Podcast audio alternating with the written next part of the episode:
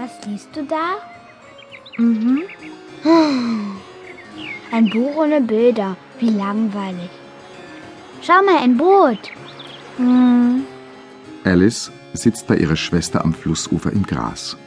Der Tag ist heiß und sie weiß nicht, was sie tun soll.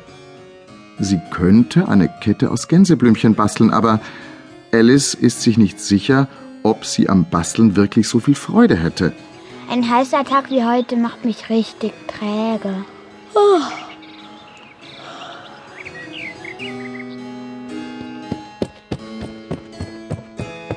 Ein weißes Kaninchen mit rosa Augen. Das ist nichts Besonderes. Auweia, auweia, ich komme zu spät. Es ist doch etwas Besonderes. Auweia, auweia, ich komme zu spät. So etwas habe ich noch nie erlebt. Ein Kaninchen, das tatsächlich eine Westentasche und eine Uhr hat. Wo ist es hingesprungen? Und im nächsten Moment folgt Alice dem weißen Kaninchen unter die Erde ohne nachzudenken, wie sie je zurückkehren könnte. Wo ist das weiße Kaninchen? Hallo. Wie weit muss ich denn hier noch laufen? Es wird immer dunkler. Oh je!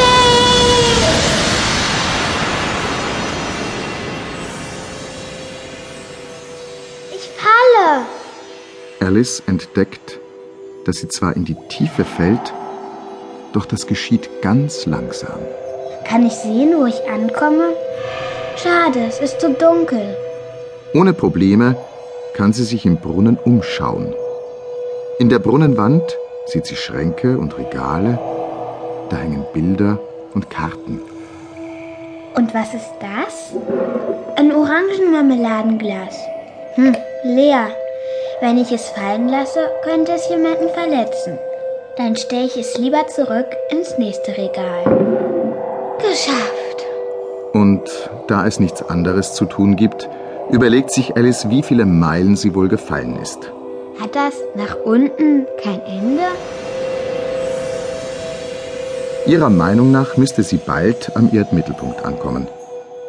Und bis dorthin sind es, so glaubt Alice, vielleicht 4000 Meilen. Vielleicht falle ich durch die ganze Erde hindurch.